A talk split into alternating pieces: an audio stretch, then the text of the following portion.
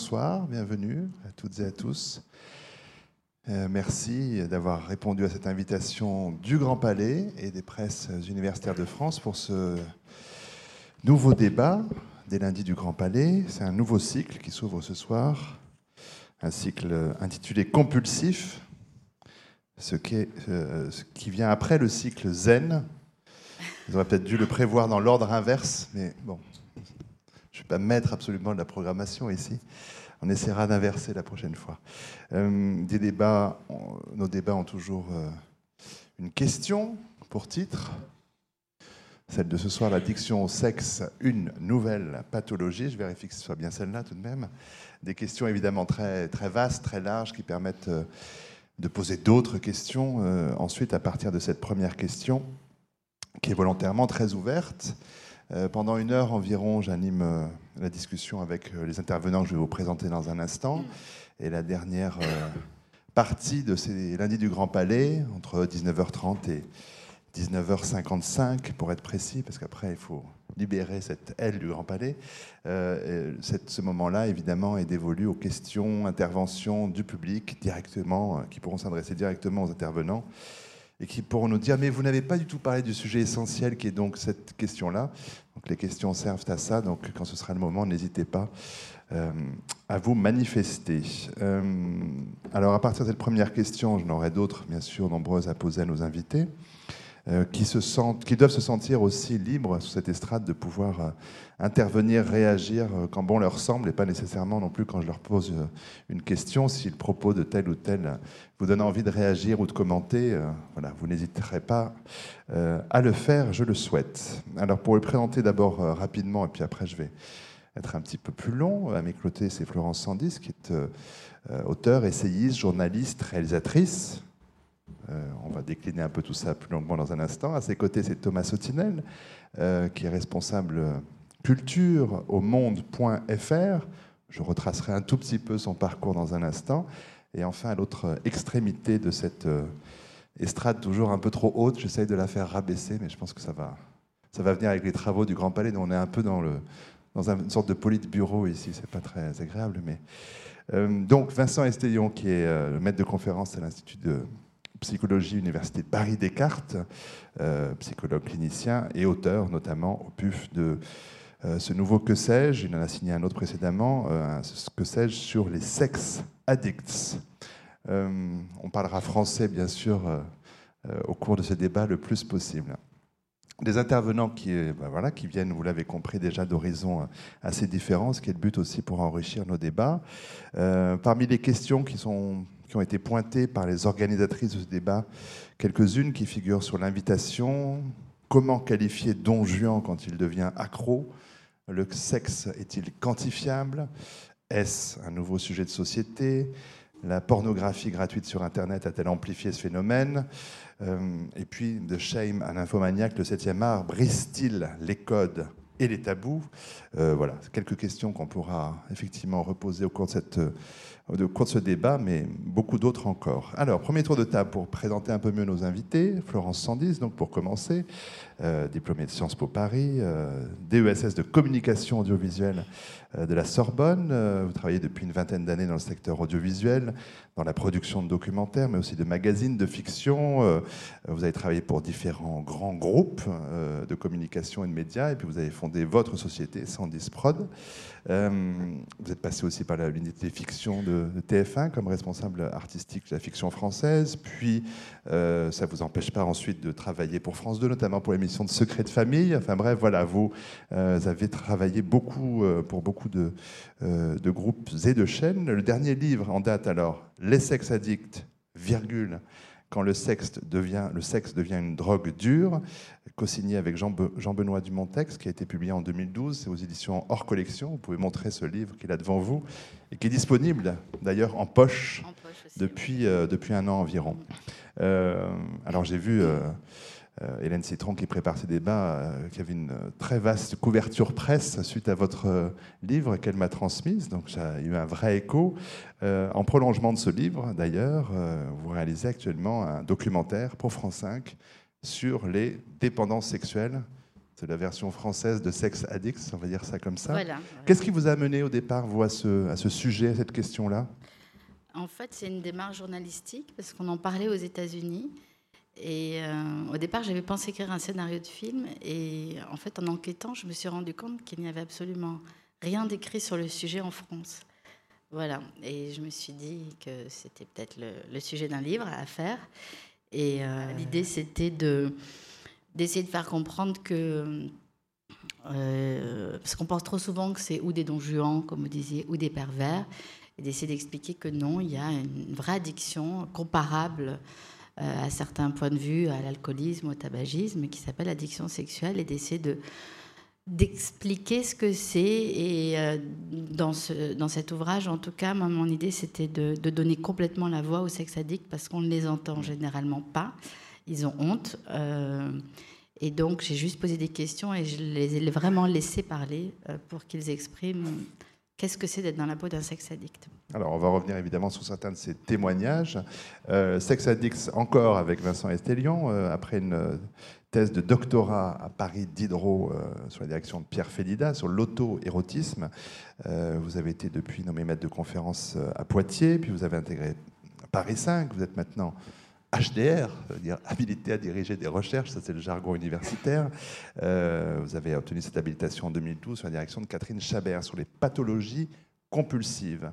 Euh, vos recherches, alors pour aller vite, euh, euh, mais vous, aurez le temps de développer, portent sur les états limites, sur les pathologies compulsives, la psychopathologie du lien.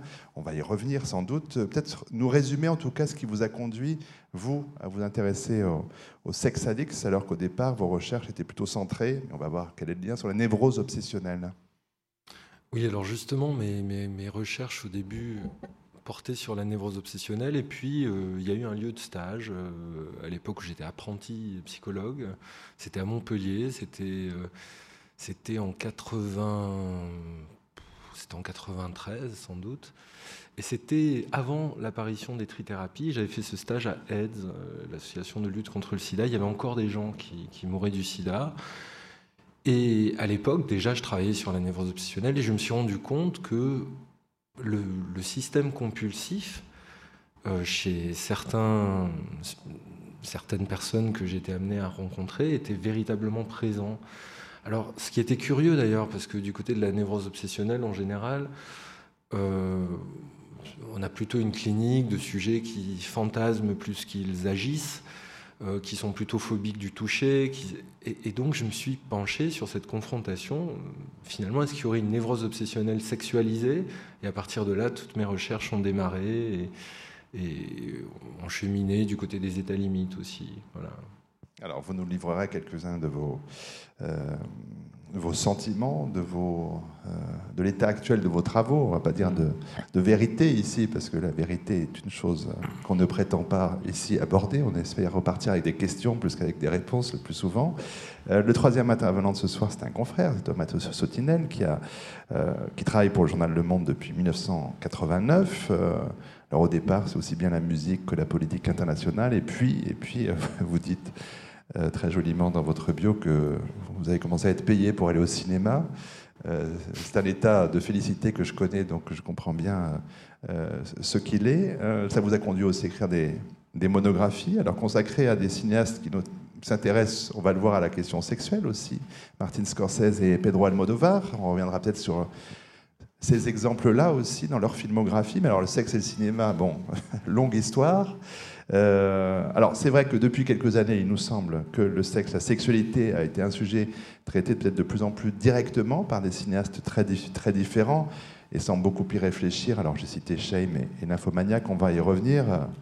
Hier soir, j'ai vu Gérontophilia, qui est sorti mercredi dernier. On en, parlera peut-être du film de Bruce Lambrous. Il y a eu Sleeping Beauty, il n'y a, pas si longtemps que cela aussi, pour des, pour des comportements ou des sexualités un peu, un peu marginales, on va dire. Peut-être un premier regard un peu général, Thomas Satinel. Est-ce qu'il vous semble que ce rapport obsessionnel au sexe est effectivement un sujet plus important, euh, voire premier, dans certains films, dans le cinéma contemporain? J'en suis pas sûr. Enfin, je pense que c'est très cyclique, qu'il y a eu un pic au moment de la libération sexuelle dans les années 60, qu'ensuite il y a eu peut-être un retour de bâton puritain dans les années 80. Moi, ce qui m'intéresse, étant donné que je n'ai aucune notion scientifique de psychologie ou de psychiatrie, c'est de voir des, euh, des pathologies apparaître dans la fiction. Et effectivement, c'est le cas de, de l'addiction sexuelle dans les films hollywoodiens, qui, euh, qui a plusieurs euh, fonctions dans, la, dans la conduite des récits. Ça peut être parfois juste un symptôme, même pas un symptôme, être le signe de la profonde méchanceté du personnage. Le mari de Julia Roberts dans le film avec Tom Hanks, dont le titre m'échappe maintenant, une comédie sentimentale, Marie était définitivement mauvais puisqu'il regardait des sites pornographiques à longueur de journée sur son ordinateur. Et puis, il y a des films qui s'y attaquent plus directement, mais la plupart d'entre eux ne sont pas sortis en France. Euh, il y a eu un film qui s'appelait Confessions of a Sex Addict, qui était un film autobiographique euh, indépendant américain, qui n'est pas sorti en France. Et plus récemment, il y a eu un, un film, une comédie sentimentale avec euh, Gwyneth Paltrow et Mark Ruffalo qui s'appelait Thanks for Sharing, qui est sorti à la fin de l'année dernière aux, États-Unis, euh, qui était, si j'ai bien compris, vu le titre, euh, euh, modelé sur les, groupes anonymes, et qui n'est pas sorti en France non plus. Donc c'est quelque chose qui a un peu du mal à traverser, sauf sur le mode tragique, comme vous le disiez tout à l'heure, c'est-à-dire les exemples de Shame et Nymphomaniac, qui sont des œuvres, certes en anglais, mais de cinéastes européens. Alors peut-être aussi Don John, qui lui est arrivé jusque sur nos écrans, dont on pourra peut-être parler, qui, voilà, qui est un peu quand même dans le registre plus de la comédie mm. sentimentale euh, américaine, traitant euh, très directement cette question-là. Oui. Thomas Sotinel. Il y aura fin de l'année un, film français de Tony Marshall avec euh, Sophie Marceau et, et Patrick Bruel dans le rôle de sex addict. Je crois qu'il doit s'appeler Les Mercenaires. Mais je ne suis pas sûre. Voilà une information. Alors pour rester dans le cinéma, Vincent Estelon, euh, euh, le cinéma, il occupe une, une place. Les missionnaires. Dans en fait, j'avais entendu, je crois, j'avais rectifié finalement. Voilà. Euh, le cinéma, il est présent dans, votre livre, et notamment Shame, dont, auquel vous vous référez à, plusieurs reprises, en, analysant certaines des séquences, qui m'a d'autant plus intéressé qu'en fait, en, voyant Shame, il m'a semblé que le sujet du film n'était pas tellement l'addiction sexuelle, mais plutôt autre chose, qui avait, qui a plutôt lien euh, à l'inceste, on va dire, la relation avec la sœur, qui me semblait euh, le, sujet à éviter un peu du film. Et en même temps, en vous lisant, je me suis dit, ben non, effectivement, euh, Steve McQueen a traité le réalisateur très précisément, puisque vous les décrivez, les différentes étapes comme ça, ou les rapports, oui, névrotiques avec, avec ces questions-là. Comment est-ce que ça vous renseigne, vous, les images de cinéma sur, quand vous avez écrit ce, ce livre sur les sex addicts, ce que sais-je? C'est vrai que dans Shame, euh, il y, a une illustration de ce que la psychanalyse a, pu explorer euh, du côté de ce qu'on appelle le choix d'objets, c'est-à-dire le choix d'objets des partenaires en série. C'est un peu ce qui se passe pour Brandon, c'est-à-dire qu'il n'arrive pas à se fixer sur euh, une partenaire. et Freud, déjà en 1912, hein, avait travaillé sur cette question-là. Donc c'est pas nouveau, hein, euh, sauf que euh, là ça prend des allures euh, contemporaines avec des supports technologiques qui sont différents. Mais l'idée c'est que parfois, lorsqu'il y a eu un attachement, une fixation intense du point de vue de, la vie amoureuse de l'enfant, et que cet attachement a été blessé et que n'a pas pu être dépassé finalement, eh bien le, choix des objets multiples, des, partenaires en série, permet finalement de conserver au plus profond de soi euh, cet attachement quasiment fétichique à un objet qui est irremplaçable et qui finalement reste intouchable.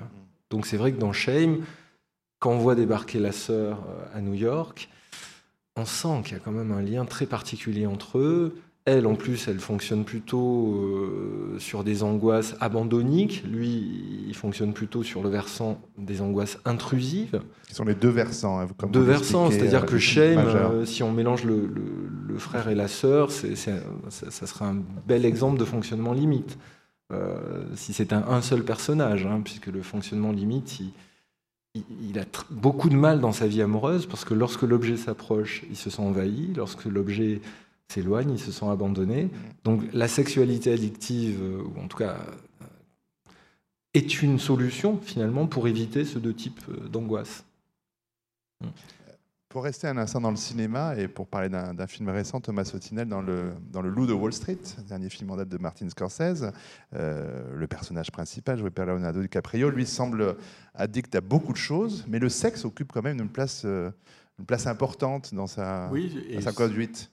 Et c'est d'autant plus remarquable que ce n'est pas le sujet favori de Scorsese. donc c'est vrai qu'il a filmé ce qu'il avait quasiment dans son tout premier film, et sinon jamais filmé, c'est-à-dire des gens qui font l'amour, mais de la manière la plus, euh, il le dit lui-même, la plus euh, réifiée possible, comme des objets, comme, euh, comme si c'était un acte quotidien sans autre signification que la satisfaction immédiate et sans conséquence d'une pulsion.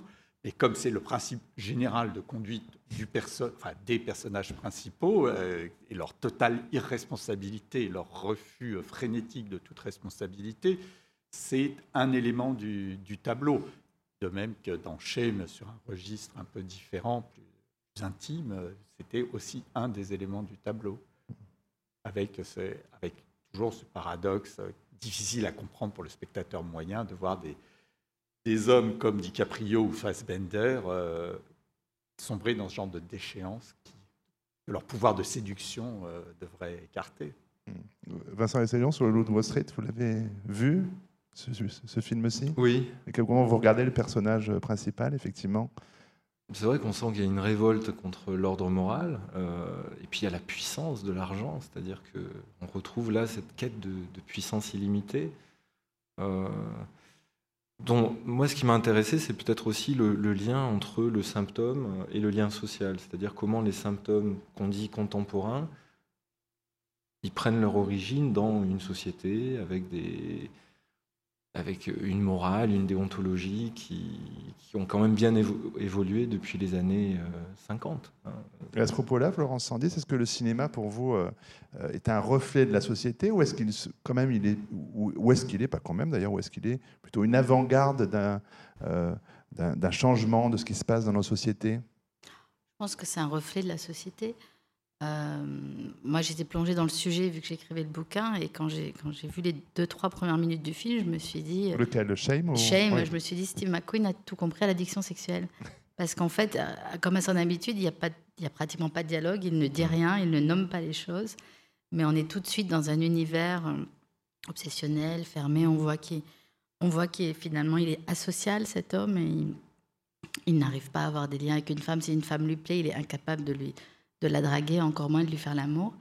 Euh, mais par contre, il va consommer euh, de la pornographie à outrance, euh, il va faire appel à des prostituées, etc. Mais dès qu'il y a des sentiments ou de l'émotion, il, a, il, a, séparé en fait l'émotion du sexe. Et ça, c'est, c'est une chose qu'on ne retrouve pas chez tous les sex addicts, mais chez une certaine catégorie de sex addicts, oui. Confirmation de Vincent Estelon Bah oui, encore Freud.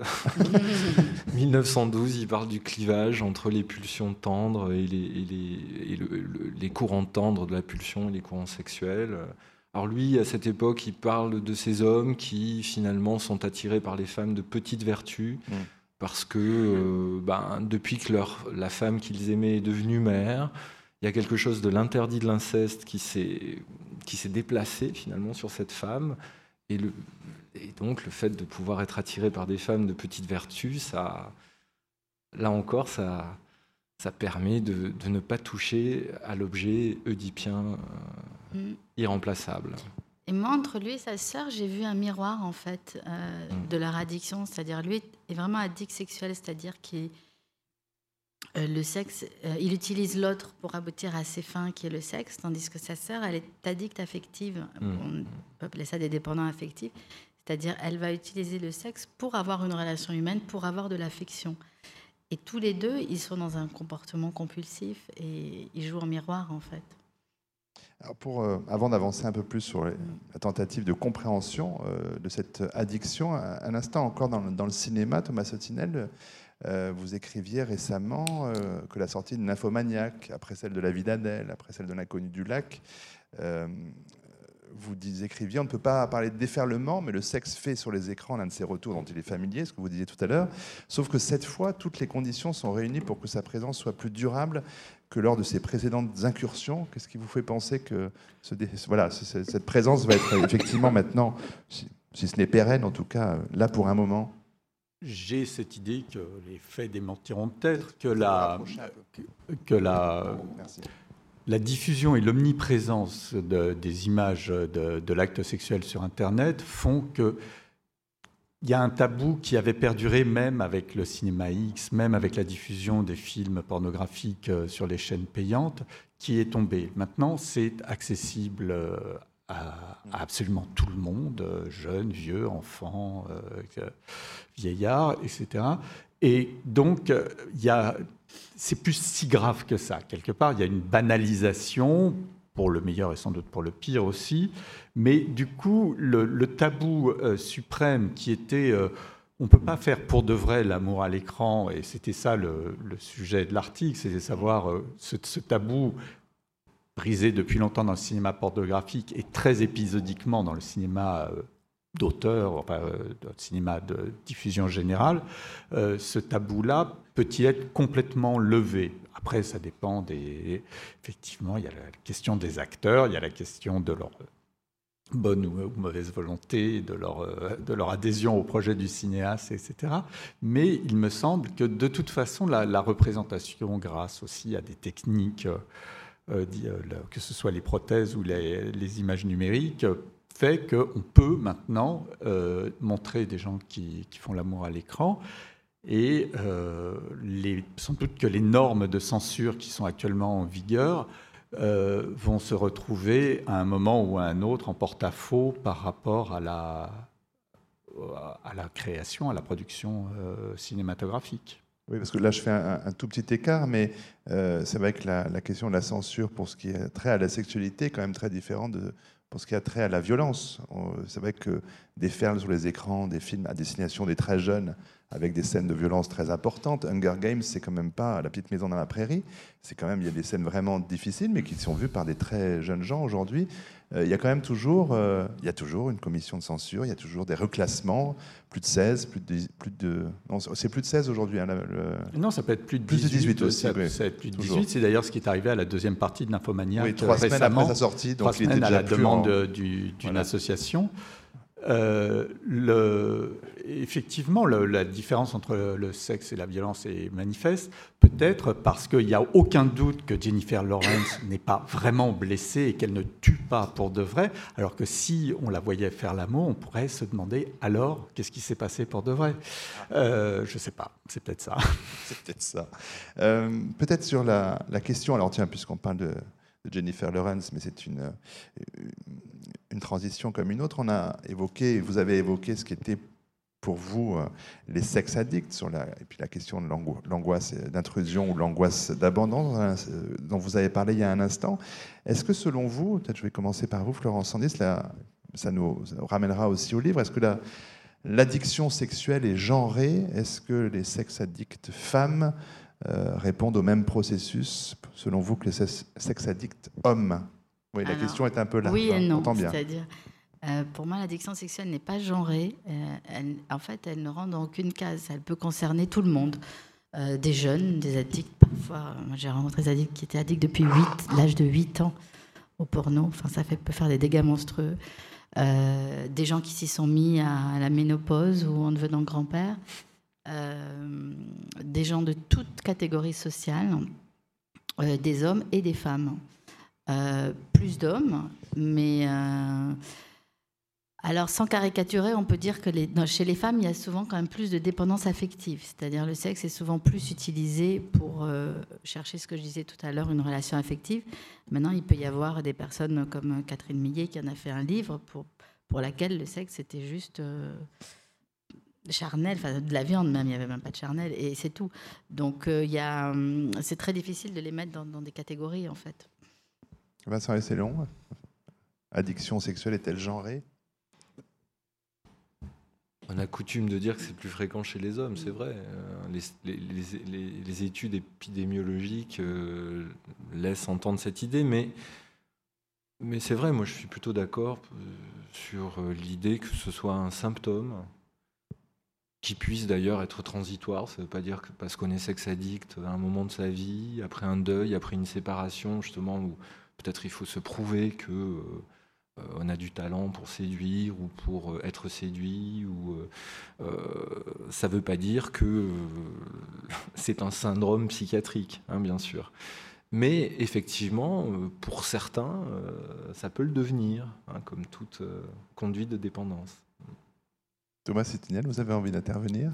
Non, non, mais moi je suis très frappé par le discours qui se développe autour de ça aux États-Unis, que finalement qui m'est plus familier que ce qui est les échanges d'idées en France. Et je, lisais un papier d'un journal de, l'Utah sur le thème ah, enfin, après la sortie de Don John et de Thanks for Sharing, enfin on va parler, c'est une vraie maladie et c'est vraiment une dépendance chimique et enfin on va pouvoir convaincre qu'il faut une prise en charge et qu'il faut bien sûr préserver les, jeunes et les enfants de, la pornographie. Enfin, il y a euh, une médicalisation à partir de une fois qu'il y a une représentation dans les formes dominantes que sont les, grands, les films commerciaux hollywoodiens, il y a, ça aide la, la médicalisation du, du, problème. Et je trouve ça étonnant, d'autant que je n'ai pas d'avis sur le fond de la question. Un avis sur le fond de la question, alors peut-être euh, Florence Sandis Je ne suis pas médecin, je ne sais pas si c'est chimique, mais il y a euh, les hormones de la satisfaction, pas les hormones d'ailleurs, mais les endorphines. Les endorphines ou euh, ce qui, ce qui régule la, satisfaction qui est dérégulé à un moment donné. C'est-à-dire ce qui était euh, quand ce qui était un usage devient un abus et devient ensuite une addiction. Et pour moi, une des bonnes définitions de l'addiction, c'est quand il y a incapacité de se retenir, incapacité de contrôler son addiction. Il n'y a, a, pas de valeur moralisatrice, c'est-à-dire quelqu'un qui a une hypersexualité et qui le vit très bien et qui peut s'arrêter quand il veut euh, ou le contrôler un soir où il n'a pas envie, ne, ne, pas aller se taper n'importe qui, et il n'est pas addict. Mm. Euh, l'addict, c'est celui qui se met en danger parce qu'il ne contrôle plus ses pulsions. Oui, je suis d'accord avec, avec cette euh, définition. Peut-être il faudrait quand même ajouter que moi je trouve ça quand même, même si c'est intéressant de revenir sur le symptôme psychopathologique euh, de la conduite addictive au sexe, je trouve ça quand même inquiétant, cette espèce de normativation de... C'est-à-dire que en en faisant une maladie, parce que certains en font une maladie hein, aux États-Unis, mmh. etc., on vient, c'est une tentative encore de normatiser la société jusqu'à ce qui se passe dans leur sexualité. Or, c'est quoi une sexualité normale? Ce serait quand même euh, intéressant de se poser cette question. Oui, mais enfin ça, pour les États-Unis, enfin, les lois, euh, la, sexualité a été régie par la loi pendant longtemps, elle l'est encore, Dans, certains, dans, certains, endroits, euh, et c'est très manifestement la, prolongation de quelque chose qui est aussi vieux que l'arrivée des premiers Européens, hein, mm. euh, qui est euh, bah oui, de la lettre écarlate à, maintenant. C'est il y a une manière d'être et à chaque fois que euh, cette manière d'être est remise en cause par un mouvement de la société, ce qui est le cas en ce moment avec le mariage pour tous, on essaye de reprendre pied ailleurs en dénonçant d'autres travers, d'autres déviations de la norme. Mm. Alors, pour Patrick Carnes, justement, alors un Américain qui est concepteur du programme de réparation Pine Grove Behavioral Health and Addiction Services, euh, où donc Tiger Woods notamment s'est fait soigner. Euh, alors, si, une personne répond positivement à une seule des questions suivantes que je vais énoncer, il est conseillé de prendre contact pour suivre un traitement. Alors voilà la liste de questions. Donc, si vous répondez oui à une seule de ces questions, vous prenez rendez-vous avec Patrick Carnes. Alors, avez-vous eu des difficultés à résister à une envie sexuelle? Avez-vous essayé de réfréner vos envies? Avez-vous eu envie de vous tuer à cause de vos pulsions sexuelles? Avez-vous souffert de conséquences légales? Passez-vous beaucoup de temps à trouver le moyen d'avoir des rapports sexuels? Êtes-vous de mauvaise humeur ou irritable sans rapport? Êtes-vous inquiet de ce que certains puissent connaître vos activités sexuelles? Êtes-vous préoccupé par des pensées sexuelles? Pensez-vous que votre comportement sexuel est anormal? Et enfin, la dernière, avez-vous des problèmes avec votre famille à cause de votre comportement? Bon, je pense qu'il veut soigner 100% des individus de cette planète. Mais voilà, cette personne-là, en l'occurrence, a pignon sur rue, est réputé. Alors, pour l'instant, c'est les États-Unis. On sait très bien que voilà, c'est dommage. Enfin, je sais pas, dans votre enquête. Depuis, il y a des tests beaucoup mieux faits. Oui, non, mais. On en a mis un à la fin du livre d'ailleurs. Il faut répondre positivement à plusieurs questions quand même, elles ne sont pas aussi larges. Mais euh, c'est vrai qu'au départ, l'Amérique a reconnu l'addiction. C'est vrai, dans une vision assez puritaine des choses.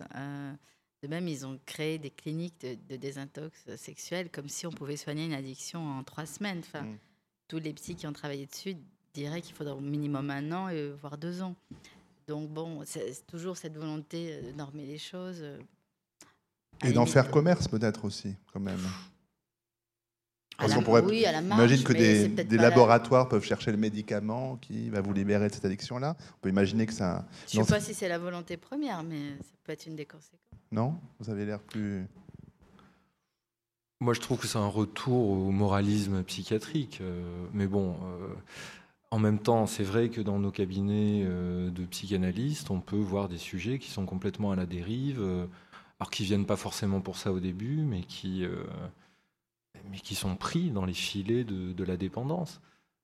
alors après, c'est vrai que peut-être pour certains sujets, c'est plus facile de de se rendre à un hôpital où il y a des cycles de, de traitements euh, comportementaux, euh, une sorte de rééducation très euh, pragmatique. Peut-être ça leur, ça leur donne des aides pour, pour s'en sortir, peut-être plus vite que la psychanalyse qui va plus prendre son temps là-dessus, mais qui va peut-être explorer plus en profondeur les, les, les déchirures. Alors pour parler, pour continuer à évoquer certains euh, comportements des sex addicts, peut-être euh, expliquer un peu la, on l'a très rapidement évoqué, mais la notion de zapping relationnel, peut-être Vincent Estélion, et puis je ferai réagir Florence Sandy sur cette euh, notion-là. Qu'est-ce qu'il faut entendre par là, le zapping relationnel? Alors ça, c'est une notion que j'avais plus développée dans mon que sais-je sur les états limites. Oui, absolument. Et c'est justement à partir de cette notion-là que euh, je, me suis dit qu'il y avait, ça finalement chez les sex addicts. Alors, le zapping relationnel, il est étayé souvent sur le clivage, hein, c'est-à-dire qu'il y a, une impossibilité à être frustré par le partenaire. Euh, et donc, euh, ça peut basculer du bon au mauvais. Donc, le partenaire est idéalisé. Et puis, dès que le partenaire qui a été idéalisé, qui est à l'Élysée, est décevant, frustrant, ça bascule dans la dévalorisation et dans le mauvais. Mais le mauvais, ça veut dire que c'est l'effacement pur et simple. Et donc, puisque l'objet est effacé, il faut en trouver un nouveau. C'est la logique de la consommation de, masse. C'est-à-dire que, et on voit qu'il y, y, a une fibre un peu perverse, puisque l'objet est chosifié, finalement. Florence Sandis, ce sont des, des, euh, des façons de faire qu'on peut retrouver dans les témoignages que vous avez recueillis oui, c'est marrant ce mot de zapper parce qu'il hum, y a une des témoins là, qui est devenue addicte euh, à 48 ans. Elle a toujours été mère au foyer, euh, mère de deux enfants, euh, s'est occupée de son mari, de ses enfants pendant presque 30 ans.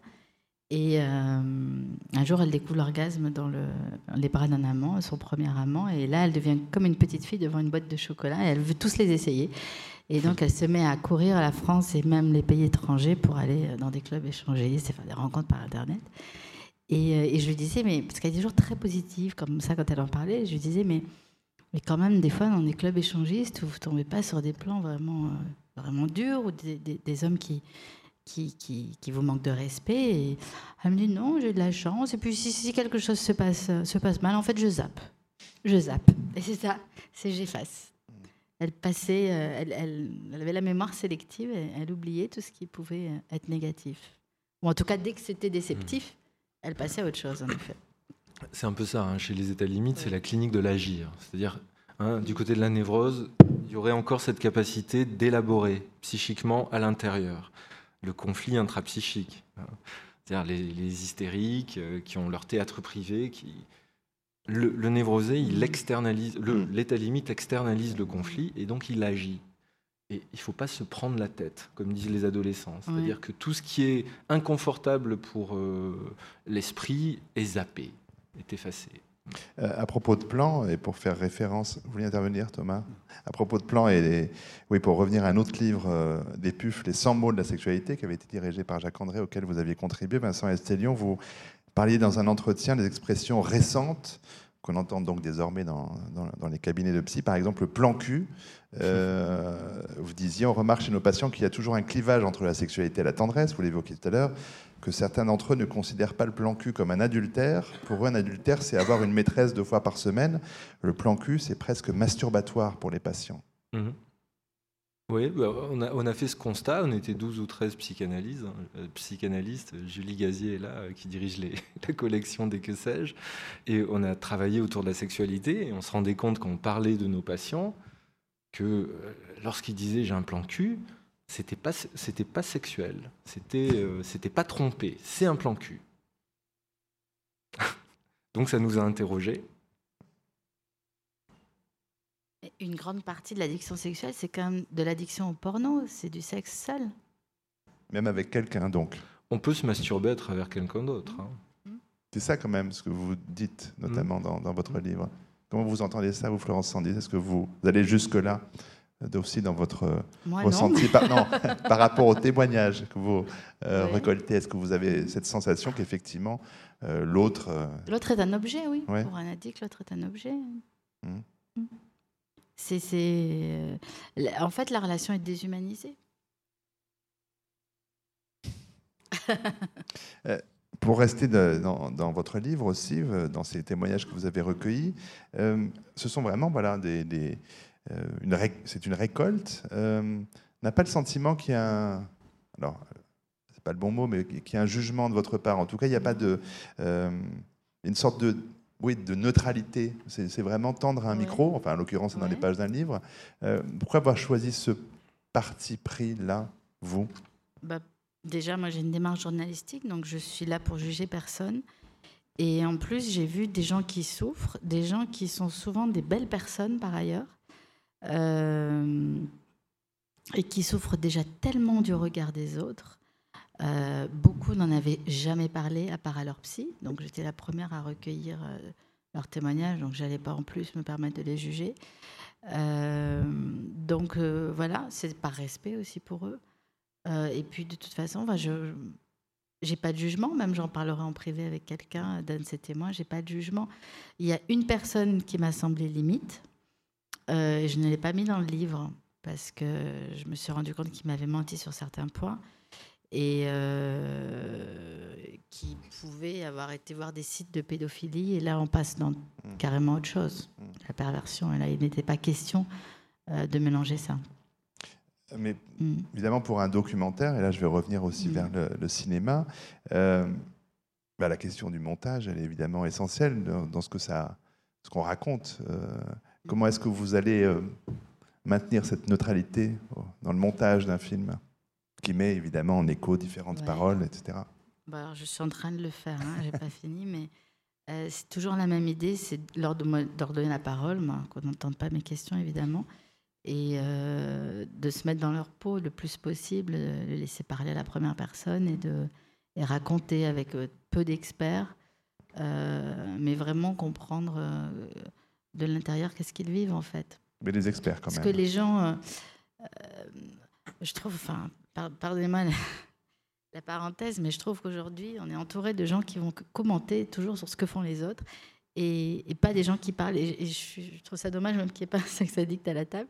Je sais que c'est difficile de les faire venir et de les faire parler, mais euh, voilà, je trouve que c'est les, les, meilleures personnes pour en parler. C'est pas facile de les convaincre, hein, surtout de parler visage découvert. Et, mais voilà, moi, c'est ma démarche. Alors, pour rester un peu dans, effectivement dans, dans l'image animée, on va dire ça comme ça, euh, Thomas Sotinel, tout à l'heure, on a très rapidement évoqué Martin Scorsese, mais la question de la sexualité chez Pedro Almodovar, c'est pas tout à fait rien. Vous lui avez consacré une, une monographie, c'est pas tout à fait rien, et, c'est vraiment une question. Alors, c'est un, un des fils qu'on retrouve dans à peu près toutes euh, tous ces films et toute sa, toute sa carrière. Comment est-ce que, euh, alors avec des, euh, du trait noir de, Matador ou, du, ou des amants passagers, qui évidemment dans un registre beaucoup plus euh, léger, comment est-ce que vous regardez, vous, cette, cette façon que Almodovar a, a de montrer la, la question sexuelle? Il me semble que ça, ça montre bien à quel point tout ça est fonction de, aussi de, du moment historique. C'est-à-dire que le comportement des filles, des filles dans le premier film d'Almodovar, Pépi Lucy Bom, mm. euh, c'est, euh, oui, ça pourrait être qualifié d'addiction sexuelle, sauf qu'elle se débarrasse de, de, 50 ans de franquisme, elle jette euh, par-dessus bord à la fois le, patriarcat, le, le, franquisme, la religion catholique. Elles peuvent se permettre elles peuvent se le permettre. Et effectivement, si on va jusqu'aux amants passagers, qui est à la fois nostalgique et extrêmement amer, ce retour sur exactement la période du début d'Almodovar, oui, ces gens-là sont devenus plus ou moins des addicts. Alors, aussi un peu au sexe, euh, à la cocaïne, à l'alcool et, même au souvenir de cette euh, période dont ils arrivent qui ne sont pas arrivés à dépasser. Donc, effectivement, chez Almodovar, il y a des moments de, célébration. C'est un des seuls cinéastes intéressants parce que les tentatives de célébration du sexe au cinéma sont rarement heureuses. C'est euh, amours malheureux, y compris les amours charnels, euh, fonctionnent mieux euh, dans la fiction. Mais oui, il y a des films assez joyeux d'Almodovar de ce point de vue-là. Et plus ça va, plus il avance en âge, et plus l'époque avance en âge avec lui, plus sa vision est sombre mais ça, c'est.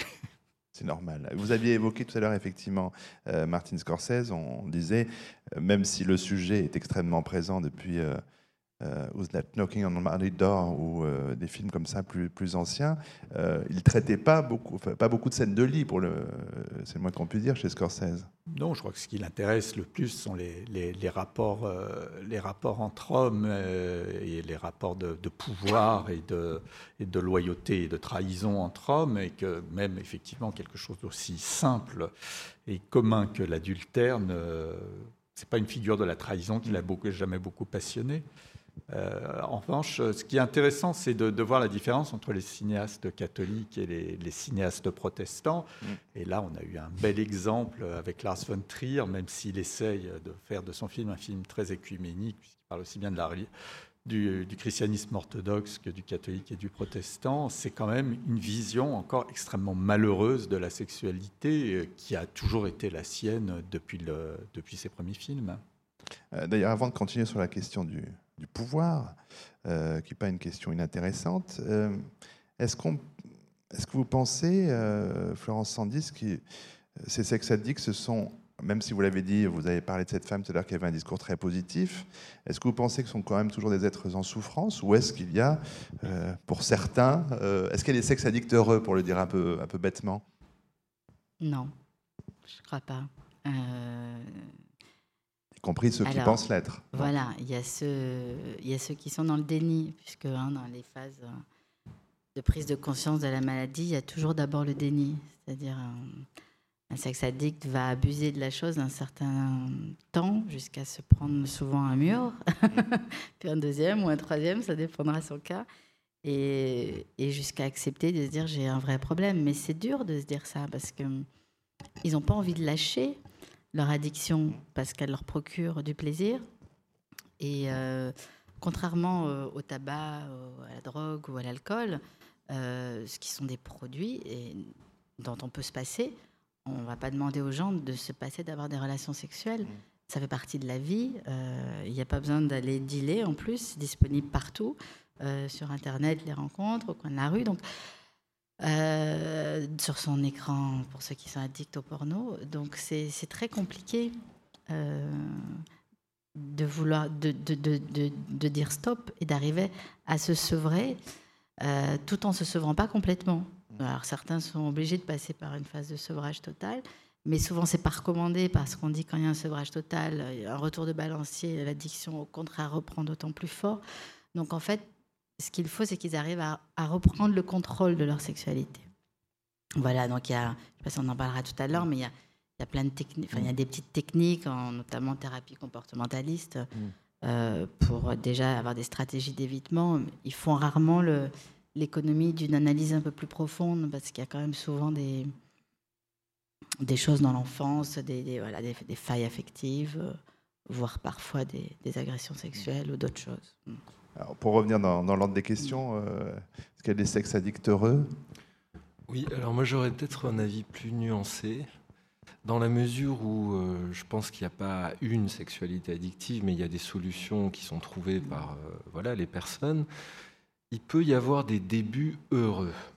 C'est-à-dire que justement, euh, mettons un adolescent ou un jeune adulte qui sort d'une famille, c'est le franquisme, hein, ou ça peut être une famille très comme ça cadrée. Euh, euh, il découvre la sexualité. Il peut y avoir quand même des moments de grâce, des moments très très heureux là-dedans.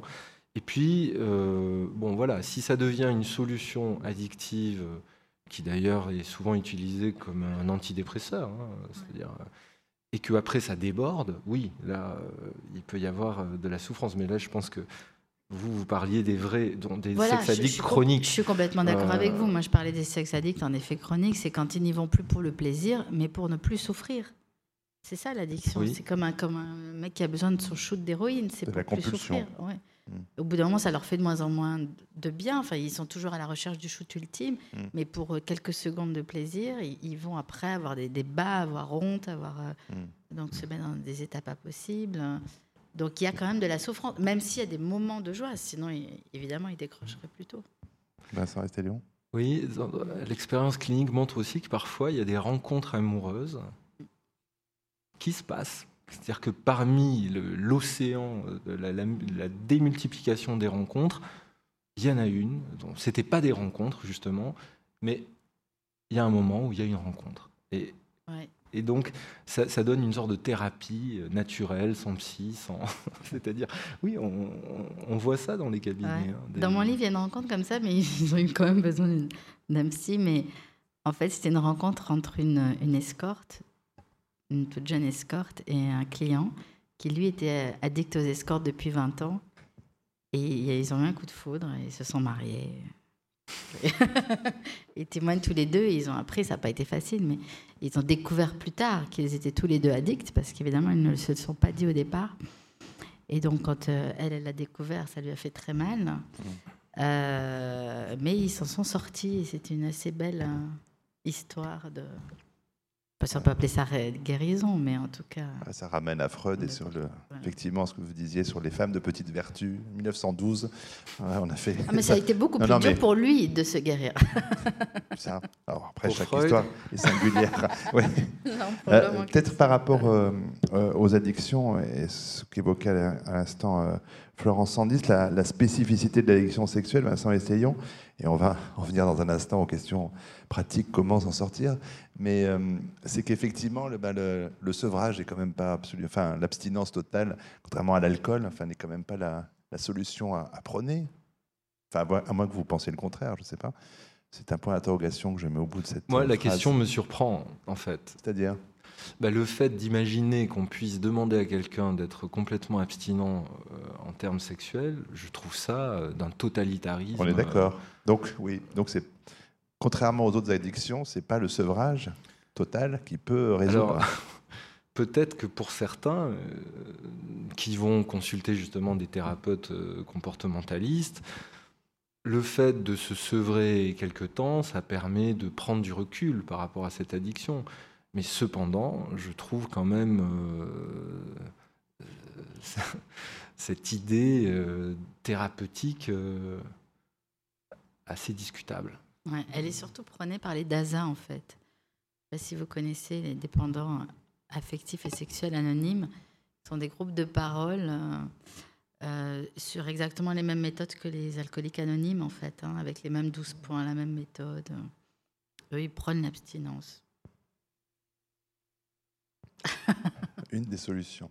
Euh, je vois que le temps file un petit peu, mais euh, je regardais ce titre, Une nouvelle pathologie, l'addition au sexe. En tout cas, il, semblerait qu'il y ait euh, une certaine catégorie de la population, pour qu'il ne soit pas nouveau, ce sont les, dirigeants de nos pays. on dit beaucoup que le personnel politique et on le dit des, hommes, certes ils sont très majoritaires là aussi, il y a beaucoup de, effectivement de, sex addicts parmi les, nos gouvernants, là je parle de nos au sens planétaire. Hein. Est-ce qu'il y a une histoire à faire de l'addiction sexuelle à travers les gouvernants? Est-ce qu'il y aurait ça à faire, Florence Sandis? Ce serait un bon documentaire pour la chaîne Histoire. Ou les histoires de sexe dans l'histoire de France, par exemple. Mais euh, Non, est-ce que vous pensez que c'est autre chose? Parce qu'on n'a pas tout à l'heure la question du, rapport entre pouvoir et, pouvoir et prédation sexuelle, parce que c'est presque de cela qu'il s'agit en l'occurrence. Est-ce que vous pensez que c'est vraiment une, typologie particulière là? Bah, vous faites peut-être allusion au rabatteur qui est dans le, dans, le livre, qui témoigne, qui est un rabatteur pour hommes politiques, de femmes. Euh, mm. Je ne dirais pas pour quel homme politique. Euh, mais euh, il y en a des deux bords, hein, de toute façon. Euh, il y en a plus là, peut-être parce que c'est des hommes de pouvoir. Et dans la sexualité, il y a quand même une notion de pouvoir sur l'autre. Donc ils aiment le pouvoir sous toutes ses formes. Euh, mais évidemment, pas tous basculent dans, l'addiction sexuelle. ils ont aussi évidemment plus de facilité parce que le pouvoir fascine. Euh, et ils ont aussi beaucoup de stress. Et euh, je ne sais pas si vous l'avez remarqué aussi, mais c'est quand même dans tous les témoignages moi, que j'ai eus, euh, l'addiction est souvent une façon de, illusoire, mais de résoudre le stress. C'est-à-dire face à un stress, on va vers l'addiction parce que ça nous rassure et ça nous calme un instant. Et donc, voilà, ces gens-là qui sont très pressés et souvent sont plus stressés que d'autres et plus, voilà, plus en clair l'addiction, quelle qu'elle soit d'ailleurs, ça peut être d'autres addictions. C'est vrai, Thomas Sotinel, enfin, je ne sais pas si vous, vous avez déjà vu, mais pas, pas encore, le film d'Abel Ferrara sur l'affaire DSK, mais qui va pas tarder à être, à être visible et montré.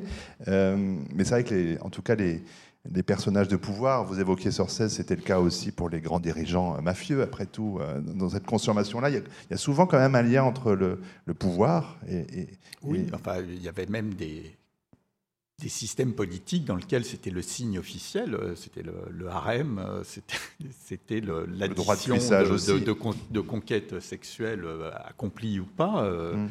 Mais effectivement, oui, mais c'est là où moi je ne suis tout à fait perdu entre ce qui est euh, du, du, domaine de la psychologie, de la psychiatrie, et ce qui est domaine du, système social et politique. C'est vrai que le patriarcat euh, repose toujours, enfin, oui, toujours quand même un élément de, polygamie plus ou moins euh, effective, mais toujours potentielle. Et, là-dessus, effectivement, est-ce que les, patriarches de la Bible qui avaient beaucoup de femmes étaient des sex addicts Là, j'avoue que j'ai plus du tout de réponse. Est-ce que Vincent Estelon a une réponse? Est-ce qu'il y a une typologie particulière de l'homme de pouvoir euh, sex addict Ou est-ce que c'est un sex addict comme un autre?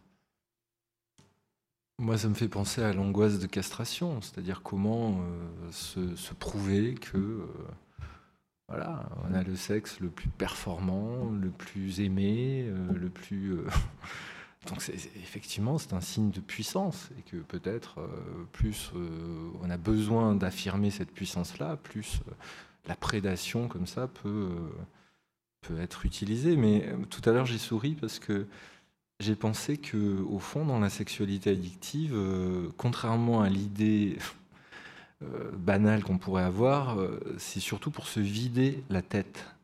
Mm. sourire, cette tribune, bon, dans la salle peut-être. Euh, euh, je vous sauve avec une citation d'un psychologue clinicien, David J.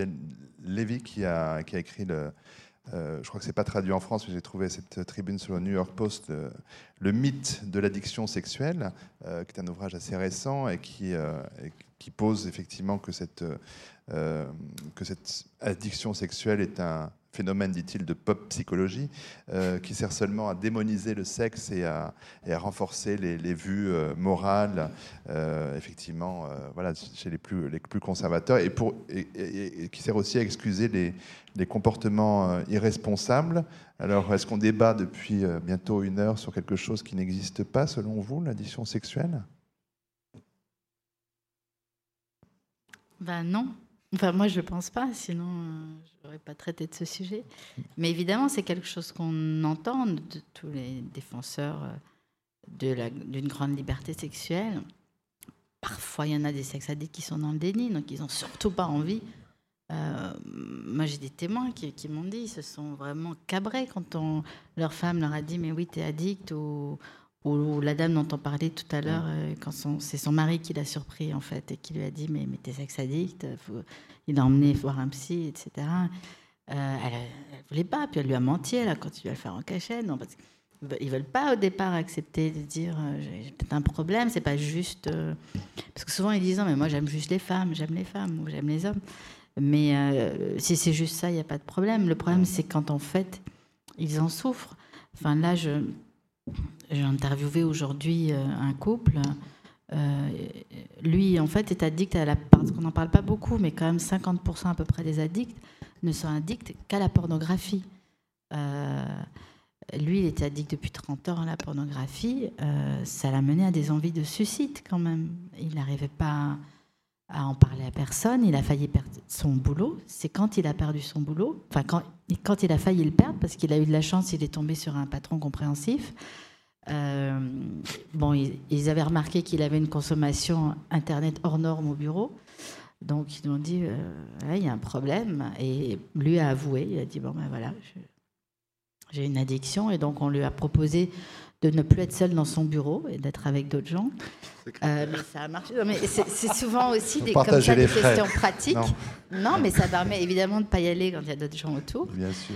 Euh, et il expliquait qu'il allait dans, sinon il aurait été dans le mur. C'est-à-dire, il est devenu papa. Euh, il était incapable d'aimer sa fille, de se comporter, d'être père, parce que euh, sa fille prenait du temps sur son addiction, sa femme prenait du temps sur son addiction, donc il se dépêchait de provoquer une dispute pour pouvoir vite retourner devant son ordinateur.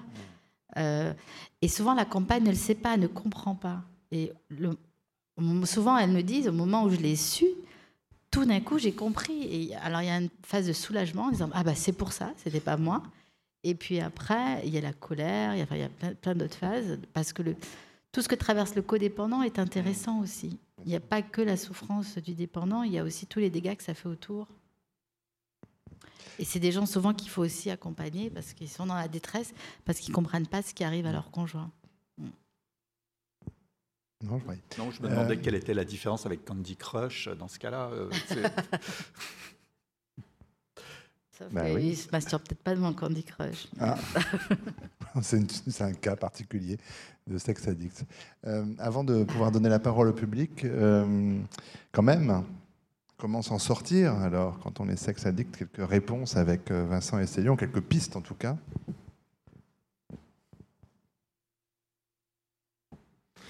Alors, moi, je ne pourrais pas répondre à cette question parce que quand une personne vient chez un psychanalyste, on ne lui met pas une étiquette sur le front. C'est-à-dire qu'elle vient, elle raconte ce qui se passe, euh, et on n'est pas là ni pour stigmatiser, ni pour euh, la, guérir d'une dépendance sexuelle sans doute qui est vieille comme le monde d'ailleurs. Hein. On dit bien que plus vieux métier du monde n'est pas forcément du côté de la plus grande morale. Hein. Donc, euh, peut-être on va essayer de créer, d'ouvrir certaines conditions pour que la personne se, questionne autrement, perçoive euh, sa problématique peut-être euh, différemment, et puis peut-être adapte. C'est-à-dire, l'idée, ce ne sera pas de le guérir, de sa déchirure sexuelle, mais peut-être de, lui rendre moins. De, faire en sorte qu'il se libère de ses entraves et que sa souffrance soit sans doute amoindrie, ou peut-être qu'il la combatte moins, qu'il dépense moins d'énergie à. Euh, finalement à combattre ou à s'abstenir de trop. Je veux dire, pourquoi pas aussi imaginer que certains, sur des modalités perverses, euh, euh, ont des aménagements comme ça où les solutions addictives sexuelles euh, peuvent être bénéfiques. Oui, alors moi j'ai vu des cas très différents, des gens qui arrivent pas du tout à s'en soigner. Parfois même, ils peuvent être addictologues, hein, mais ils n'arrivent pas à s'en sortir malgré des années des années de psychanalyse. Euh, des gens qui arrivent au bout de six mois, un an, deux ans, euh, par des méthodes diverses. C'est vrai qu'en effet, euh, il y a souvent un mal-être, donc il faut savoir d'où il vient. après, il y a des... Par exemple, à Marmottan, ils ont, des, ils ont des groupes pratiques pour apprendre à mettre des systèmes informatiques, notamment le plus performant est le système K9. Ne me demandez pas plus de détails. Je, ah, si, quand même, quand même. en informatique. Mais euh, c'est des systèmes qui permettent de, de, ne pas pouvoir accéder à, tout ce qui est pornographique. Donc, euh, de protection en fait de votre ordinateur. Donc, parfois, ils, ils ont des techniques jusqu'à donner le code à quelqu'un qui est à 1000 km pour être sûr qu'ils vont jamais trouver le code, etc. Quand on voit toutes les mesures qu'ils prennent, parfois euh, pour euh, ne pas avoir accès, on se rend compte à quel point euh, c'est une lutte. moi, il y avait quelqu'un qui m'avait expliqué qu'il avait fait une cartographie des zones à risque, donc il évitait les aéroports, les gares, ou alors il y avait un Walkman pour pas regarder les filles. Quand il partait en voyage, il prenait plein de bouquins pour le soir sur avoir tellement de lectures qu'il n'était pas tenté d'aller ailleurs. Bon, après, ils, apprennent aussi à, à une fois qu'ils qu'ils arrivent à réduire leur consommation ou de porno ou de rencontres par Internet, y a, souvent il y a une grande angoisse, c'est que faire de ce temps libre? Voilà. Donc l'angoisse, c'est comment le remplacer, parce que souvent ça prend 5, 6 heures, parfois 8, 10 heures par jour. Donc euh, souvent une des solutions, euh, toujours dans ce qu'on m'a raconté, c'est de, renouer avec des activités hein, qu'ils aiment profondément, qu'ils aimaient adolescent, euh, l'un il s'est remis au cirque parce qu'il adorait ça. Bah, celui dont je vous parlais aujourd'hui, qui n'arrivait pas du tout à s'occuper de sa fille, bon, maintenant ça fait deux ans qu'il en est sorti. Et, il faisait partie de l'équipe de France de, cirque. Il s'est remis à faire du cirque avec sa petite et ça l'a permis de renouer euh, avec ce qu'il aime, avec sa fille, etc. Euh, il y, a plein de, biais différents et certains, ça les aide beaucoup de participer à des groupes de parole en tout cas au moins dans un premier temps, parce qu'ils ont l'impression d'être moins seuls, euh, d'être compris, de pouvoir partager, parce que et ce qu'ils disent à chaque fois aussi, c'est que le fait d'en parler, que ce soit dans des groupes de parole ou à un psy ou à un ami ou à leur conjoint, euh, c'est déjà le début de la... C'est un fondamental, c'est-à-dire ils sont obligés de passer par là pour passer à l'étape d'après. Alors, comme il est 19h32, euh, on va pouvoir prendre des paroles euh, dans le public. Une main qui se lève. Voilà, une première main qui se lève. On vous donne un micro. Merci. Bonjour, je pense que enfin, une partie de notre confusion semble venir du fait qu'on euh, a du mal à, véritablement déterminer ce dont on parle. C'est-à-dire que est-ce que ceux qui sont addicts aux, sites pornographiques sont les mêmes que ceux qui ont une sexualité qui passe dans la réalité? Est-ce qu'il y a des, est-ce que ce sont les mêmes personnes? Est-ce qu'on a des formes, je dirais, couplées, euh, addiction euh, euh, sur les, sites pornographiques et passage à l'acte, dans la réalité? Je veux bien qu'on soit dans une dynamique moralisante, mais on n'a rien dit de, de l'autre. Peut-être que le discours de, l'autre, quand il y a passage à l'acte dans la réalité, est-ce que l'autre est perçu comme partenaire ou comme victime? Je pense que ça, ça met peut-être en, jeu euh, des phénomènes un peu différents. Euh, de la même manière, les addictions à la pornographie, sans être moralisateur, je pense qu'on est aussi dans une banalisation. Et quid de cette banalisation par rapport aux adultes jeunes? Voilà. Euh, et puis j'avais aussi une question sur est-ce qu'on avait simplement une sorte de panoramique sur le, le profil ou psychopathologique ou en tous les cas sociodémographique? C'est ce qu'on avait une notion un petit peu de euh, marié, célibataire, etc. Est-ce qu'on avait un, profil un peu épidémiologique de, ces personnes-là? En sachant de qui on parle Est-ce qu'on parle de l'addiction à la pornographie, de l'addiction sexuelle avec passage à l'acte, des autres? Voilà. Euh. Alors, il y a pas, mal de questions. Certaines ont je crois, ont déjà trouvé réponse. mais... C'est à peu près le même système, que ce soit la pornographie ou, ou aux rencontres. C'est pour ça qu'on l'a un peu, je pense, tous euh, englobé. On rencontre, moi j'ai rencontré des gens qui ne sont addicts qu'au c'est souvent des gens qui sont très timides et dans ce cas-là, ils n'osent pas aller vers les autres. où ils n'en ont pas les moyens d'inviter une femme à dîner, etc. Parce que tout le monde n'a pas les moyens de rencontrer des femmes. Beaucoup de gens vivent dans des, parfois dans la campagne, des petits villages. Enfin, tout le monde n'a pas accès à la, à la rencontre facile. Euh, plus il y a de l'argent, plus c'est facile quand même. Euh, il y a des journées notamment comme ça, dans le livre Samir, pendant, pendant des années, il, il a eu une compagne régulière et il s'est limité au porno et il voulait pas la tromper, il voulait être fidèle. Et puis à un moment donné, c'était comme une, une cocotte qui a failli exploser. Il a rompu avec sa fiancée et il s'y a donné euh, dans la vie réelle parce que c'était son fantasme. À ce moment-là, il avait plus d'argent pour pouvoir le, réaliser. Donc, euh, c'est pas deux genres, à mon avis, euh, différents. Euh, sur la question du partenaire, on a beaucoup répondu déjà qu'il est, chosifié. Hein, que, c'est pas tellement. Là, on n'est pas dans un profil de. Il n'est pas victime ni partenaire, il est un objet, il est objetisé. À peine une personne. non mais. Mais de quel partenaire parle-t-on C'est-à-dire, est-ce qu'on parle des partenaires de substitution, des partenaires en série, mm. ou du partenaire euh, Non, les partenaires en série, si j'ai bien compris, madame, me semble-t-il. Parfois, bah il y a des sentiments mêlés, oui. Il peut y avoir des, des moments euh, de, partage hein, sensoriel très très fort. Après, ça ne veut pas dire que euh, c'est une sorte de contrat. Hein. c'est quelque chose de très néolibéral, euh, très économique. alors, c'est pas forcément monnayé. mais voilà, c'est-à-dire que vous voyez bien comment sur des sites internet, maintenant, en un clic, euh, il y a toute cette possibilité de chosifier l'autre avec euh, le corps en morceaux, telle couleur de cheveux, telle couleur, tel, tel euh, tour de poitrine, telle couleur des yeux. Et, on voit comment le, hein, la, mondialisation, le, monde néolibéral a infiltré les, conduites sexuelles hein, du côté de la consommation de masse. Et c'est vrai qu'en effet, l'addiction sexuelle est vieille comme le monde, mais aujourd'hui, il y a une consommation de masse qui fait que c'est plus, c'est plus facilement accessible.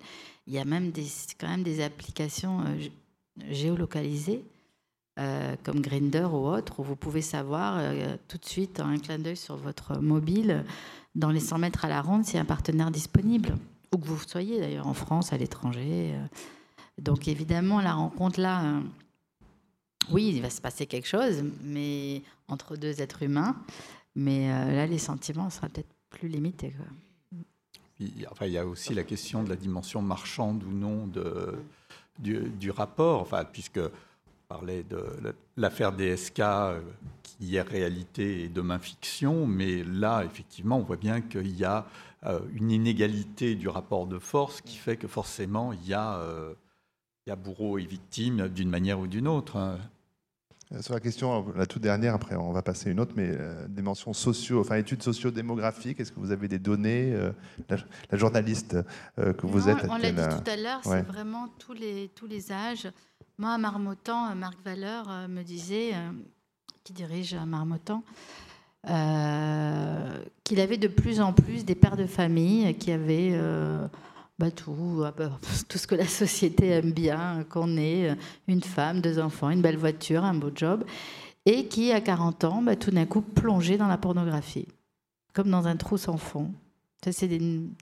Il en voit arriver de plus en plus depuis 2-3 ans. Est-ce que c'est parce que tout d'un coup, ils découvrent, parfois ils vont regarder ce que regarde leur enfant, ils n'hésitent pas à aller voir la pornographie pour voir un petit peu euh, contrôler, et ils tombent dedans. Et tout d'un coup, d'un clic à un autre, ils passent sur des fantasmes dont ils avaient même pas pensé que ça pouvait un jour les exciter. Euh, mais c'est toujours d'un clic à l'autre. Au bout d'un moment, il y a une habitude, puis ils en veulent plus, puis ils en veulent plus, puis ils vont sur des trucs auxquels jamais ils avaient même rêvé avant. Donc, euh, euh, il y a quand même un, effet pervers de l'Internet, quand même. Même si Internet, c'est très bien, etc. Monsieur.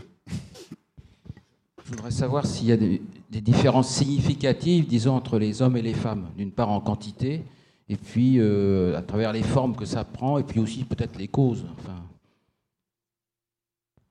Alors, je posais la question du genre tout à l'heure. D'autres réponses? Il y a des données épidémiologiques qui, qui, disent qu'il y aurait plutôt 80% d'hommes sex addicts, hein, ou 90%. Euh, alors c'est vrai que l'organe génital de l'homme n'a pas la même forme que celui de la femme. Hein. C'est externalisé, c'est pas c'est pas du côté réceptif. Euh, il y a quelque chose aussi souvent de, on le voit bien, hein, de l'angoisse de castration qui, qui peut être articulée à ça, c'est-à-dire comment affirmer sa puissance avec son pénis. Euh, bon, ben ça, ça peut se, ça peut se déployer euh, dans différentes figures. Hein. Sauf qu'on est encore dans un cas où, vous le disiez à l'instant, en parler est une chose difficile. Le, enfin, le réaliser, enfin, réaliser comme addiction, donc comme mal-être, de pouvoir en parler, et que donc les enquêtes sont quand même sujettes à, caution, j'imagine. Oui, oui, pour l'instant, c'est quand même des suppositions. Il n'y a pas eu vraiment d'enquête sur un assez grand nombre, je pense, de gens pour le dire. Mais euh, c'est aussi les chiffres qu'on retrouve à l'étranger, aux mmh. États-Unis, où ils ont fait plus d'enquêtes, euh, entre 80 et 90 d'hommes. Oui, mais 50 des gens regardent Arte aussi, mmh. vous savez, dans les enquêtes. Mmh, mais les audiences sont, sont ce qu'elles sont. C'est vrai que, ça, on a peut-être oublié de le dire, mais la sexualité addictive est devenue finalement une euh, hypothétique nouvelle psychopathologie euh, psychiatrique à, à, partir des années SIDA. Hein. Mm. C'est-à-dire comment, avec le SIDA, les conduites sexuelles sont entrées dans le domaine de la santé publique mm. et euh, le multipartenariat n'avait plus le même effet qu'avant. Mm. Et puis la première consultation d'addiction sexuelle date, je crois, de 2006 à Marmottan. Donc c'est jeune, on n'a même pas 10 ans de recul en France euh, sur le traitement de cette addiction. Donc, euh. hmm. La question se posait autrement avec les maladies vénériennes, euh, et ces transmissions multiples aussi qui existaient. Là, je parle de temps beaucoup plus anciens. Non, par contre, on n'en a pas parlé, et je ne veux, pas que ça soit tabou. il y a encore plus de sexe addicts chez les homosexuels hommes. Oui, parce qu'ils ont un rapport à la sexualité qui n'est pas tout à fait. Euh... Ou plus déclaré Je peux poser la question Je, peux en parler parce que c'est ce que m'ont dit beaucoup d'homosexuels eux-mêmes, parce que j'aime pas mettre les gens dans des catégories. Euh, euh, je suis pour le mariage pour tous, etc. Donc je n'ai rien contre les homosexuels. Mais eux-mêmes euh, me l'ont dit. voilà, dans leur entourage, il y, a beaucoup plus d'addiction de, sexuelle. Parce qu'il y a beaucoup plus. Euh, enfin, je pense qu'on rentre dans un champ un peu plus compliqué de, effectivement, de possibilités de relations, de lieux identifiés, etc. Il n'y a pas de. Euh, il y a garde de backroom dans les bars hétérosexuels. Vous voyez ce que je veux dire aussi? Ouais, mais il ne faut pas que ça soit tabou de le dire aussi. Ah non, bien sûr, j'entends bien, mais je pense que c'est plus euh, facilement déclaré, en, tout cas, et parlé. Bien Alors, tous ne l'avouent pas, parce que hmm. c'est aussi tabou chez eux, mais certains en souffrent énormément. Voilà. Hmm. Mademoiselle. Je me demandais en fait, parce que vous avez dit que l'autre est chosifié, objectalisé, mais est-ce que l'addict, le sexe addict ne l'est pas aussi mmh.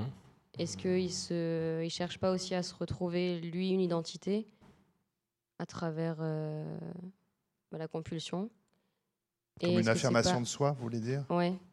Ou est-ce que c'est, enfin, c'est pas une angoisse Je pensais aussi au démantèlement, mais c'est peut-être un peu fort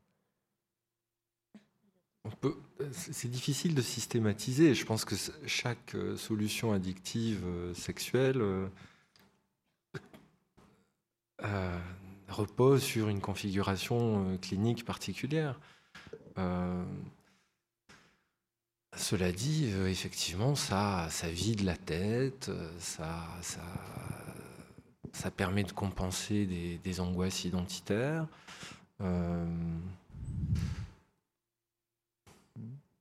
Moi, il y, a, il y a une œuvre dont on n'a pas parlé qui est American Psycho de Bret Easton Ellis, qui, euh, auquel un livre auquel j'ai beaucoup pensé en voyant Shame. Et effectivement, là, c'est la, hmm.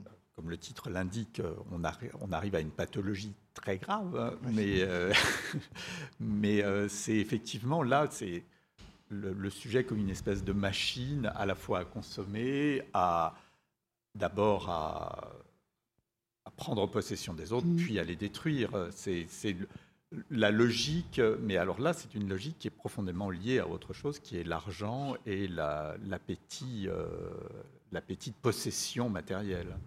Et on retrouve d'ailleurs pardon, cette même chose dans The Canyons, euh, Paul Schrader, qui est sorti il y a 15 jours, sur un scénario de Bret Easton Ellis, qui est effectivement la question du pouvoir, du sexe, de l'addition sexuelle, qui est le cas du, du héros, qui ira jusqu'à trois petits points pour celles et ceux qui voudraient le voir et qui ne l'ont pas encore vu. Mm. Pardon, Florence Tandis. Non, mais mademoiselle a tout à fait raison. Enfin, ils se cherchent eux-mêmes, évidemment, à travers leur addiction. Euh, ils sont eux-mêmes l'objet de leur addiction, euh, le jouet de leur addiction.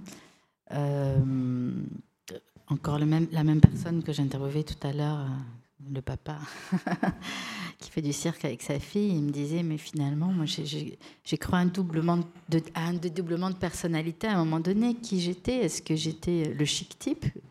Euh, que j'apparais aux yeux de tout le monde Parce que souvent, c'est des gens très très bien. Ou est-ce que euh, je suis euh, le salaud qui s'enferme et qui ment à sa femme pour aller s'enfermer et, regarder des films porno pendant la nuit, il se réveille en cachette ou, ou dès qu'elle va prendre sa douche euh, monsieur. Euh, bonsoir. J'avais une question. Vous parliez tout à l'heure des DASA qui prenaient l'abstinence euh, ou comme solution c'était plus ou moins, enfin l'efficacité était plus ou moins remise en question. Je voulais savoir s'il y avait d'autres associations qui venaient en aide aux dépendants sexuels et affectifs à part celle-ci.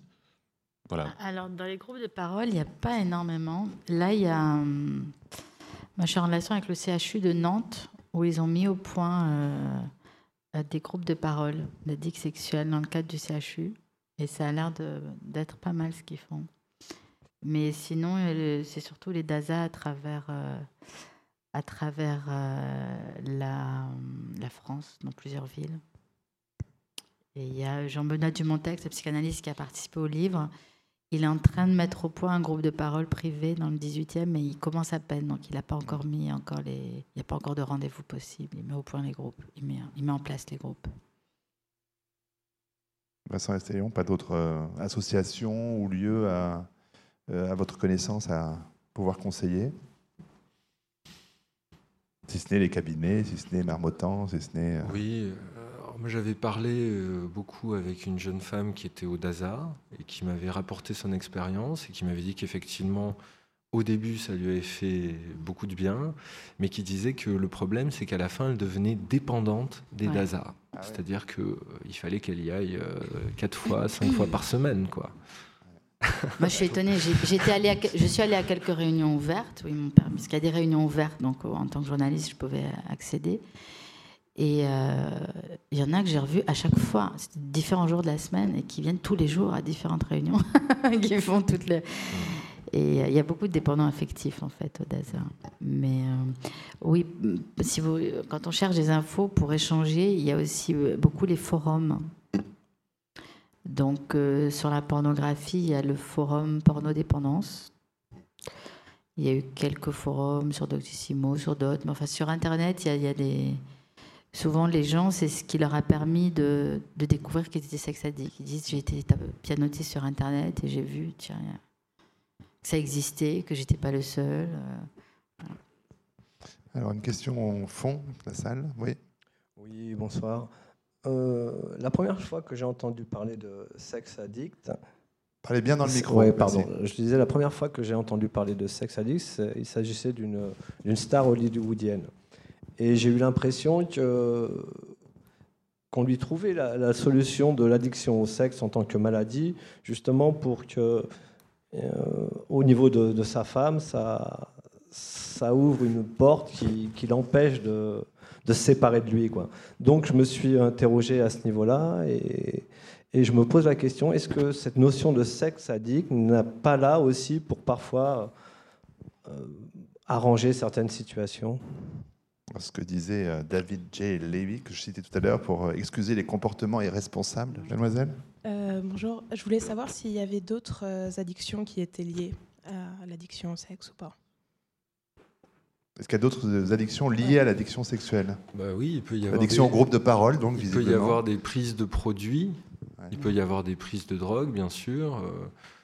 le GHB, le GBL, les poppers il peut y avoir euh, des prises de risque aussi. Hein. C'est-à-dire que, évidemment, euh, il va falloir chercher la sensation la plus pure possible, comme une drogue. Il ne faut pas qu'elle soit coupée. Et euh, à ce moment-là, ben, il faut se débarrasser des, préservatifs, par exemple. Mm. Hein. Et donc, il peut y avoir des, prises de risque liées aussi à. Là, quand il y a une dépendance chronique comme ça, hein, qui s'est installée. Florence en d'autres? Euh, oui, oui, on trouve. Il y, a pas mal de polyaddicts en effet, et notamment à des substances qui permettent euh, de tenir plus longtemps, par exemple, mhm.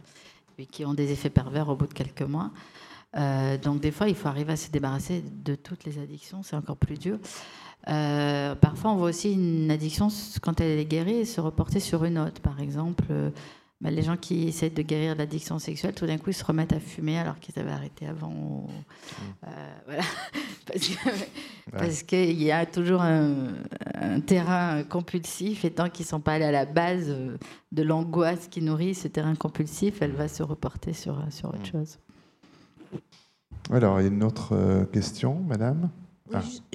Tu semblais insister sur le fait qu'il se vide la tête. Euh, mais j'ai quand même le sentiment, moi, en, pour en suivre un certain nombre, que euh, justement, il n'y a, a, rien qui, qui, bouillonne au niveau euh, mental. Les entretiens sont, sont, souvent plats, il y a peu de choses qui sont dites. Hmm. On n'est pas dans, je dirais, dans la luxuriance de, parfois de, des autres addictions où il y a des mots, de la douleur, des choses, sans, mm. sans s'arrêter à la question du déni. Mais on a, on a vraiment l'impression que c'est pauvre. Et quand tu dis qu'il se vide la tête, j'ai le sentiment que la tête n'est pas si pleine que ça. Je veux savoir ce que tu en penses. Oui, alors justement, j'ai beaucoup travaillé ça sur les états limites, hein, parce qu'il y a eu beaucoup d'hypothèses qui ont été euh, lancées euh, à, propos de, du vide fantasmatique chez les états limites. Mais moi, je suis plutôt d'avis que c'est un trop plein qui est contre-investi. C'est-à-dire qu'il euh, y a trop de représentations, et notamment des représentations qui n'auraient pas dû parvenir à la conscience, parce que justement, s'il y a un fonctionnement limite, c'est que les digues psychiques qui assurent la, euh, distinction entre le dedans et le dehors sont, poreuses. Et du coup, il y a des contenus inconscients. Parfois, effectivement, il y a des vécus incestuels, en tout cas, pas forcément incestueux, mais incestuels. Et tout cela est, trop, trop envahissant. Et du coup, l'agir permet de, se vider. On va prendre encore une ou deux questions parce que le temps nous est compté. Euh, mademoiselle. Oui, alors en fait. Ah. Parlez bien dedans. Oui. Voilà. Euh, je réfléchissais tout à l'heure, vous avez abordé un peu, enfin vous avez euh, parlé rapidement, hein, évoqué Grinder et ce genre d'application qui se développe quand même de plus en plus et qui en effet enfin Tinder en l'occurrence ou Seeking Arrangements, mm. qui sont quand même des moyens de plus en plus faciles, euh, en effet, d'avoir accès à la sexualité. Mais mm. euh, il y a quand même de très nombreuses personnes, je pense, qui se servent de ce genre de site, euh, par exemple Tinder, qui sont loin d'être des, des, addicts au sexe et qui se servent justement pour des plans cul, mais sans être dans, dans l'addiction pour autant. Et, et, justement, je voulais savoir un peu les classifications du DSM ou, ou d'autres classifications qui permettent vraiment de faire la différence entre la, personne qui aime le sexe et qui se sert de ce genre de support pour avoir un accès euh, fréquent et facile sans être dans euh, la dépendance pour autant. Ça rejoint un peu une question que je voulais vous poser, qui est comment effectivement euh, se dire qu'on est en train de devenir sex addict Parce que ça peut être, je la formule un peu comme ça aussi. Qu'est-ce qui fait qu'on est effectivement qu'on aime faire l'amour mais euh, qu'on peut effectivement basculer sur l'addiction sexuelle. Où est la, limite pour vous? Bah, C'est la, pardon. Allez-y, Florence. C'est la différence entre, un, entre une pratique abusive et une pratique compulsive. La compulsive, il a plus la, totalement la maîtrise de ce qu'il fait. Euh, maintenant, on ne peut pas empêcher des gens très différents d'aller sur ces applications. Il y a des addicts et il y a des gens qui cherchent juste un plan cul de temps en temps. Moi, il y a un de mes témoins qui. Qu'est-ce qui les différencie demandait mademoiselle? Bah, je sais pas, moi, je vous parle toujours de façon très empirique. Il y a un de mes témoins il y a deux jours qui me disait Ah oui, euh, ce qui est embêtant avec Tinder, c'est que c'est pas comme on a les applis homo euh, sur Grinder, au moins on sait que c'est quand même un plan cul, tandis que sur Tinder, il y a quand même des filles, elles veulent des sentiments. Alors que moi, si je vais sur un truc comme ça, ça devrait être euh, le, le, pacte, justement, le contrat, ça devrait être c'est que du cul et c'est tout.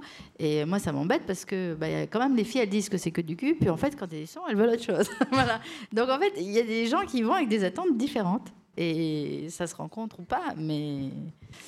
Courte réponse, Vincent Excellent, pour prendre une dernière question. Oui, il peut y avoir des personnalités différentes mm. et suivant voilà, les, structurations, il peut y avoir un usage récréatif, sauf que lorsque l'application est mise, est-ce que euh, ça va être possible de résister euh, pour voir s'il n'y a pas des nouveaux sujets qui sont susceptibles de plaire euh, Savoir si on la consulte 100 fois par jour ou une fois par une semaine. fois que c'est activé, est-ce que voilà, c'est comme un peu pour les, les autres addictions, Oui. hein, le vin, etc. C'est-à-dire, est-ce que voilà, est-ce que je vais pouvoir boire juste deux verres euh, comme ça euh, dans la semaine, ou est-ce que quand j'en bois trois le soir, bah, finalement ça va être 10 euh, tous les jours. C'est sûr que quand à chaque fois qu'ils regardent leur téléphone, ils voient qu'il y a 10 réponses et 10 plans cul dans la soirée, c'est plus compliqué de ne pas y aller que s'il faut aller se brancher à chaque fois sur son ordinateur, etc. Et c'est là en permanence. Puis ils ont les messages, les gens qui leur répondent, qui leur disent quand ils sont.